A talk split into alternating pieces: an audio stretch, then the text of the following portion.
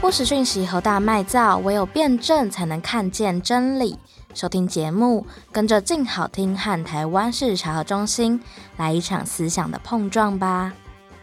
节目每周二更新，请继续锁定。这一季要带来更宽广也更缜密的查核故事与媒体醒思。这一集的主题是防范诈骗，从查核消息开始。虽然我们觉得事实查核是很新的词，但其实，在我们身边的却是行之有年的诈骗。它像是流窜在我们身边的有毒物质，从窃录提款卡密码到领现金，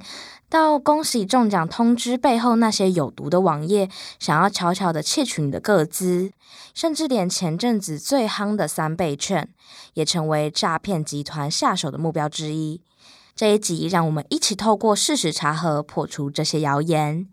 那进入故事以前，首先先欢迎台湾事实查核中心的查核员小何。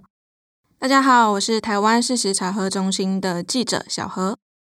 首先想先问问小何，以往其实我们觉得诈骗好像是一个人会受害，就是人对人之间的，也就是点对点。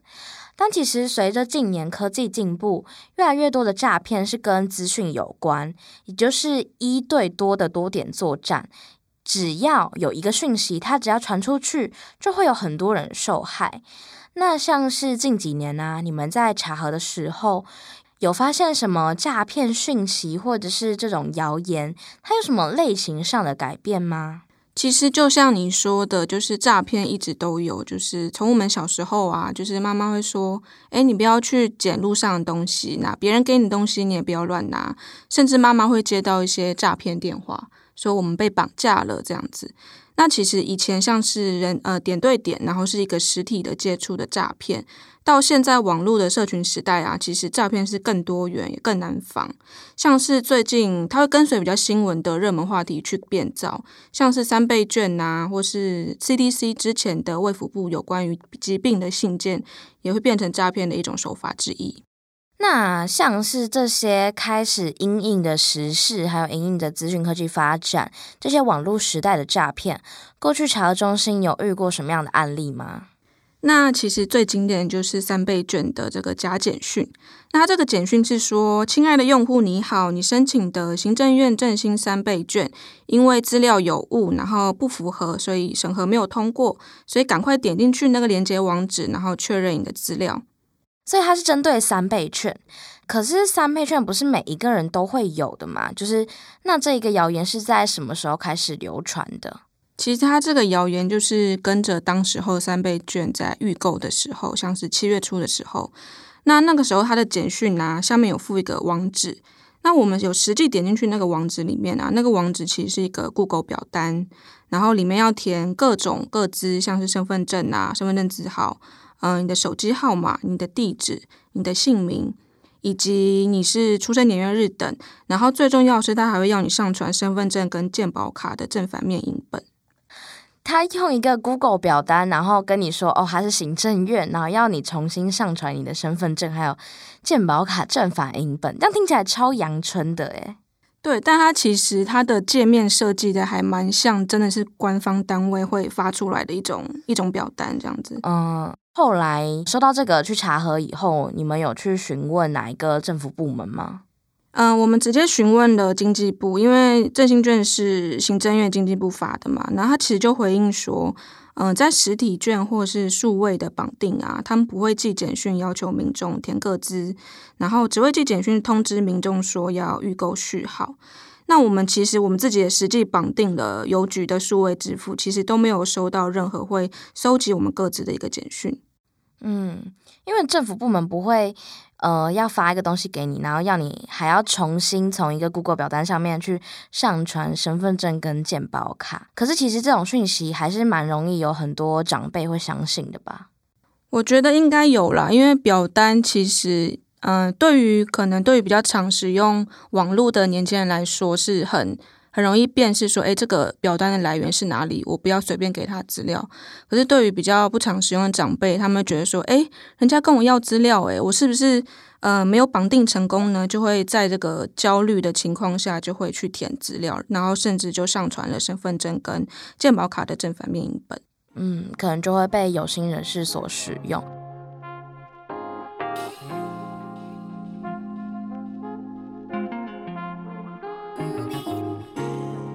那之前有类似的，那他是以邮局的角度说啊，你的货包裹，然后因为涉嫌违规操作，所以退回了。然后麻烦你帮我点进下面的网址，然后核对你的退货地址。那香鱼，你有收过包裹的退货吗？包裹的退货嘛，好像蛮少的。有的话就是你寄出去，可是你可能资料没有填对，以后退回来，可是那个退回来就会直接。寄到一个住址，例如可能寄到我家，或是我寄出去的办公室。对，其实就像你说的，因为我们询问中华邮政后，他说民众一般在寄送邮件包裹的时候啊，会填写一个托运单。那托运单上就会有呃，你会写你自己的住家地址。那如果包裹万一被退件的时候，其实邮政单位也会依照你写的地址，然后原址的投递退回。他不会寄送简讯再叫民众去确认地址这个部分。而且邮局他其实特别强调，他说邮差其实非常强，他对于就是他所辖的地区是非常熟悉的，就算你写的地址可能。有点就是写的不清楚吧，其他会依照经验去确认地址。嗯，其实我觉得邮差真的蛮厉害的，他应该是每个地方都知道，不然台湾这么多小路，然后他要每个地方都送得到，什么十五之一、十五之二、十五之三那种都超难找的。而且想想，其实也很不合理呀、啊，你明明是邮寄的包裹，他为什么会突然寄简讯给你？可是刚才小何你提到了讯息里面有一串网址，所以那一串网址点进去，跟三倍券那个诈骗一样，也是一个 Google 表单吗？还是他有什么问题？那其实我们也有实际的操作，像那个邮局的简讯啊，他附的网址，如果你用 Google 点进去的话，会出现一个警告的标示，那个标示上面就会写说你要造访的网站还有恶意软体。那就代表说，你造访网站会让你的电脑就是安装一个恶意的软体，它可能会直接的盗用你的资料啊，或者是帮你下载一些付费的东西。那如果你是用手机点开啊，那就可能更危险了。他说，因为他可能会要求民众下载或是更新 App，然后其实它会就让你下载到那种你每个月都要付非常高额的付费的那种 App，它就是用这种方式来榨财。嗯、呃，这样听起来有点像是，因为你们是用桌机作业在查核报告的嘛，可是那个网址点进去。因为网页版的 Google 可能就会有一些基本的侦测，会告诉你说，诶，这一个网址它是在不明的网域里，或是它会跳出个警告，告诉你可能含有恶意软体，所以你就可以知道说，诶，我好像不能继续点进去。可是我们的手机可能没有那么强的侦测系统，所以它可能就会让你你刚才说的安装恶意软体啊，或者是会让你下载需要付费的高额 APP，然后以此来诈财。对，那其实如果要细讲的话，嗯，iPhone 系统它其实也会挡啦，它会挡跳出一个，就是说你即将嗯下载一个软体，不明软体，或是下载一个呃全新的 App，你确定要下载吗？iPhone 其实会跳出来这样子的一个一个界面。那如果真的碰到这种的话，就是千万不要点选下载。嗯，那除了诈财以外，这一些恶意的网址，他们可能还有什么样子的风险吗？那其实我们还有去访问趋势科技防诈达人的一个治安专家，他说这类简讯啊，就是表面上是诈财，就像刚刚说的，你可能都要每个月不知道会被扣多少钱，然后呃造成受害者要就是信用卡可能破产啊这样子。但其实事实上，诈骗方啊，他们甚至可以拿到你的手机或者是电脑的使用者的权限，像是窃听电话。然后存取你呃上网过的网站，然后以及打字的内容等等等各资。那其实比刚刚的那种窃取你的资料更可怕的是，那我们刚刚提到说三倍券的网址啊，就是它那个是 Google 表单嘛，然后要民众上传健保卡跟身份证。那其实有了健保卡、身份证正反面影本以及你的所有各资资料，就可能会被用来申请网络银行的账户。嗯，所以你不只是有可能被迫付出高额的费用，你还有可能你的所有资料都已经外泄了。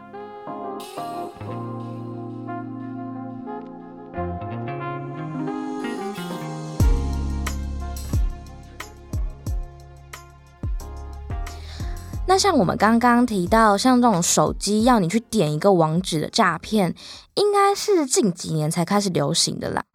但是其实过去有很多关于诈骗的消息跟传言，像这样流传很久的诈骗，过去查核中心有查过什么样的讯息或案例吗？其实就像我开头讲的，妈妈常说陌生人给的东西不要拿。那比如说卫生纸啊，或者是一包糖果、钥匙扣，或是像梳子一样的东西，其实都不要随便乱拿。那个传言是说，这些东西里面可能都会有 GPS 的定位器。然后会追踪自己的位置，这样子。其实这个都市传说就是传非常久了，从 email 时代啊，到现在的社群媒体时代，都一直在传。而且其实我们有发现，它在国外大概在二零零八年就已经在传了，所以它其实是从国外传过来的。那你们去询问过一些相关的部会，真的是有这样子的事件发生吗？那我们也向内政部警政署求证啊，他说刑事局从来没有接获类似的犯罪手法报案，也没有这样子的相关的犯罪记录，但我们也没办法保证说刑事局的记录中是没有发生过这样子的事件。那但我们可以知道说，其实，在十几二十年前的台湾，或者是在以前的国外，可能真的有这样子的一个案件发生。嗯，可以理解。但其实这种讯息，只要是为人父母的，他们应该都会很紧张，然后会很容易相信，然后会希望自己的小孩遵守这些原则，例如不要拿陌生人的糖果之类的。那刚刚讲的这个啊，不要乱拿陌生人的钥匙孔，虽然我们查证是没有这样子的犯罪记录。但其实真的会担心啦，就是妈妈或是爸爸出于一种担心小孩的一种爱吧，所以会害怕小孩被骗，所以就会有这样子的提醒。那有这样子的小心，我们觉得是 OK 啦，但是不要太过焦虑，我们都觉得是是没问题的。感觉他原本可能都是好心，但是传递错误讯息还是一件不好的事情啦。那最近还有流传一个非常广的一个传言，他说 ATM 嘛，就是提款机，在打密码的那个地方有一个盗窃摄影机，然后就会把你的密码拍下来。那这样子的话，你的银行账户啊、信用卡全部都被盗取了。其实这个传言呢，它是从国外传进来的，也被多个查核组织也查核过了。那其实求证后发现呢，其实台湾以前有发生过类似的事件，它其实是用一种侧录的方式盗取密码。那我问香牛，你知道以前金融提款卡是怎么读取你的密码的吗？这我不知道哎、欸。那其实这是有个脉络的。他说，因为以前的金融提款卡，它是读取你的磁条卡。那这个磁条卡就是它是黑色一块。那不肖人士或是诈骗方，他只要在提款机的卡片处。嗯，他装个录影机，然后民众只要插入这个提款卡的时候，其实他就可以把你的密码测录下来。所以台湾以前真的有发生过这样子的事件。嗯，所以是以前的提款卡密码是被写在那个黑色磁条上，所以他就会偷偷把那个密码拍下来。对，因为那个磁条卡它会记录你的密码。哦，但现在呢？现在还会发生这种事吗？其实现在台湾没有发生过这种事，因为台湾的金融卡其实已经晶片化了，所以密码它没有办法被用录的方式盗取。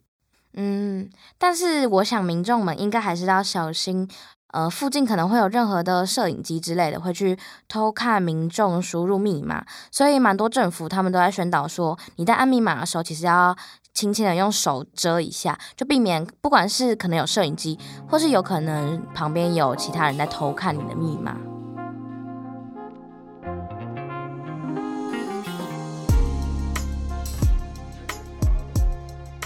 像这样子网络传散的谣言呐、有时候是要骗你的个资，像是我们一开始提到的三倍券的那个简讯网址，它是一个 Google 表单，然后要你上传你的身份证、健保卡，那或者是像后来提到那个邮局的退货网址，它可能就含有一些恶意程式，会要你去下载一些付费的 APP，或者是盗取你的资讯。可是有时候，为什么我们要查核这些不实的谣言？是因为如果我们把莫名的恐惧，它可能在台湾还没有那么常发生这些恐惧扩大了以后，反而我们就会成为散播不实讯息的人。也就是说，他透过了散布不实讯息，然后让每个人都人心惶惶，反而可能会造成反效果。其实，像上一季我们有跟小茶小何聊到第四集的时候，我们谈 Google、Twitter 或 WhatsApp 上面的谣言那一集，我们就有提过一个印度工程师的消息。小何还记得那个消息吗？嗯，这个其实就是一个恐惧，然后最后变成造成呃人的伤害的一个非常经典的案例。那那个消息是说，印度有名 Google 的工程师，他跟朋友在回家的路上，然后就看到路边小孩，然后他觉得很可爱，就把身上的巧克力分给他们吃。然后附近的居民啊，看到他们，以为就是。呃，网络传言说的那种会专门绑架儿童的那种绑架集团，所以就开始在呃网络的社群里面开始闹人来包围他们，而且这几个人那个时候我们有提到。这个过程中啊，这些人其实试图要离开，可是因为离开，大家就觉得，哎，你是不是有鬼？所以他们就继续去追打他。最后，这个工程师就被围殴致死，就被活活打死。他另外两个朋友也受重伤。而且重点是，其实在这个过程中，工程师是有拿出他自己的身份证证明说他不是那个绑架犯。可是居民们没有理会他，然后所以后来才酿成这起悲剧。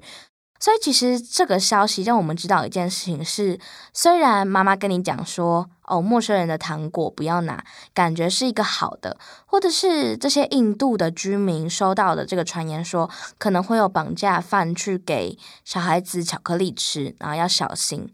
可是，正因为这些讯息不是透过可能很正确的方式去散播，然后在群组里面每个人收到以后人心惶惶，反而会让人跟人之间互相猜忌，而这些恐惧被叠加起来以后相互怀疑，让人跟人之间没有办法透过理性的方式去回应跟沟通。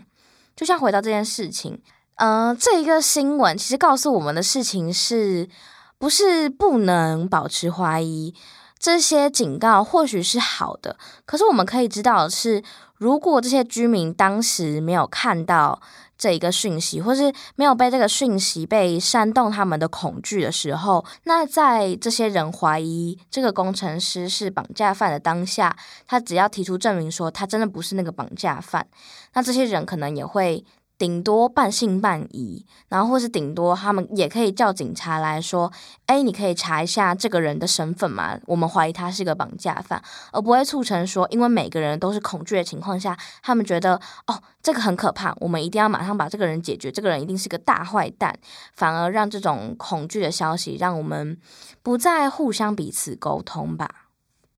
嗯，所以这也是我们就是要查核这些假的诈骗讯息的一种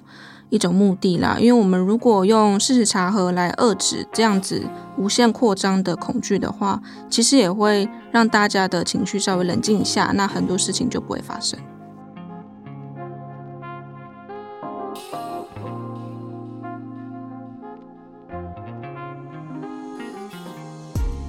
那其实我们刚刚有提到一些看起来警示的讯息，可能会因为它散播了恐惧，反而让人跟人之间相互猜忌跟怀疑，甚至用不理性的方式来回应跟沟通。查核中心应该也查核过蛮多像这样子，算是看似提醒，但其实可能在散布恐惧的讯息吧。对，那最近其实新闻上应该都有报，就是美国啊、日本啊、台湾都有收到从中国寄来的一种不明的种子。脸书啊、赖啊，就会大量疯传说，美国和日本已经证实这些种子就是大食草的种子了。这个“屎”就是三声“屎”，是呃大家会写的那个猪的左边那个部首，就念“屎”。大食草的种子。那他说这个大食草种子有什么风险吗？这个大食草它其实是一种杂草，然后传言就说这个大食草种子啊，还有汁液是有毒的，所以你碰到的时候，你的手会起非常严重的水泡，甚至可能会烫伤。然后传言就搭配了那种非常可怕的那种水泡，手起水泡的一种照片。我其实自己也有收过这一个讯息，那真实情况是什么啊？其实不明种子新闻上都有报啦，然后台湾的防检局也有做澄清说，其实真的有民众是收到来自中国的不明种子，但真的有人收到大石草的种子吗？真的有人碰到大石草然后这么严重的起水泡吗？我们查核后发现说，其实。呃，这些在传种子是大石草的，是日本网友的推文，然后他搭配的照片呢、其实都是旧照片，可能是二零一六年，甚至是跟大石草完全没有相关的新闻照片。然后我们再进一步的去追查，说美国、日本、台湾的相关单位，就是防检单位有没有收到大石草的种子？那其实他们单位相关单位都是没有的。那最后我们还去问了皮肤科医生，说那这个大石草的枝叶。跟种子到底有没有毒？那皮肤科医生跟我们说，确实那个汁液是有毒的，人的皮肤接触真的会灼伤。但是其实有个关键是，种子根本没有汁液啊，所以就算收到种子，也不会因为碰到种子，所以立马灼伤。嗯，所以实际上确实有的情况是，呃，美国、日本、台湾有收到来自中国的不明种子，可是那个种子其实不是大食草的种子。那其实，现在防检单位啊，还有我们去追查日本跟美国，都是一些，比如说像是什么菊花，然后葱类的。那目前看起来是没有危害，但是这也不代表说未来不可能不会有啦。所以还是民众还是要多加小心。嗯，所以呃，一旦你收到不明种子。那当然，你可以通报，然后，但它可能不是你网络上看到那个很可怕的水泡照片的始作俑者，或者是罪魁祸首。那我想要问小何一个问题是，我其实有看到你们有读者在你们的查核报告下面留言，他就说，你们如果都这样查核了，那大家可能就会都拿大石草的种子来种，那不就更可怕吗？其实，嗯、我们在发布这查核报告的时候，我们也会有这样子的顾虑啦。就是如果我们说它是错的，那民众会不会失去那个戒心？但其实我们的查核报告里面有注记说，如果民众收到种子的话，千万不要把它打开来，然后要联络防检局。嗯、就是我们可以去呃担忧或者是疑虑它，可是不用过度恐惧，就是按照该做什么就做什么这样子。嗯，而且看到不实讯息的时候，还是要先查核一下，然后再转传给别人，或者是不要乱转传，除非是你很可信的消息来源。